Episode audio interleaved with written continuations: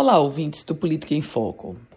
Vamos falar hoje sobre o reajuste definido pelo governo federal para o piso nacional do professor. O piso nacional do professor, que é lei e que o governo do presidente Jair Bolsonaro para este ano prevê um aumento superior, inclusive, a 33%. Para ser mais precisa, 33,24%.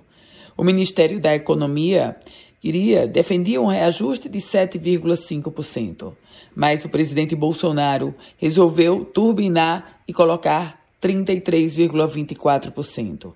Na prática, o piso nacional do professor do, do Brasil passa a ser R$ 3.845,63. O valor anterior era R$ 2.886.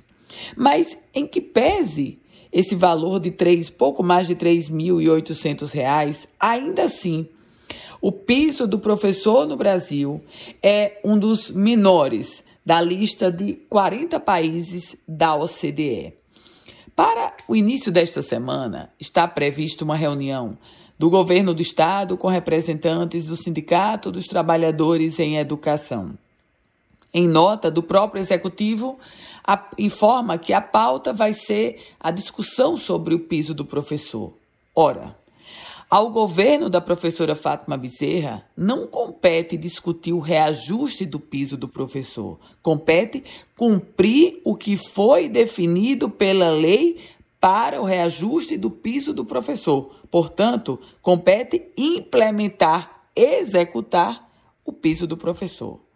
O governo do estado, ao divulgar que vai debater o piso com o Sindicato dos Trabalhadores em Educação, está na prática indiretamente ventilando a possibilidade de ofertar um outro reajuste que não esse de 33,24%.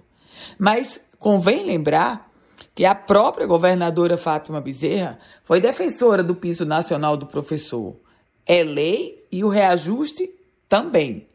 Não deve se discutir debate, mas a execução, a implementação, o valor para ser já posto, acrescentado ao salário dos professores. Eu volto com outras informações aqui no Política em Foco com Ana Ruth Dantas.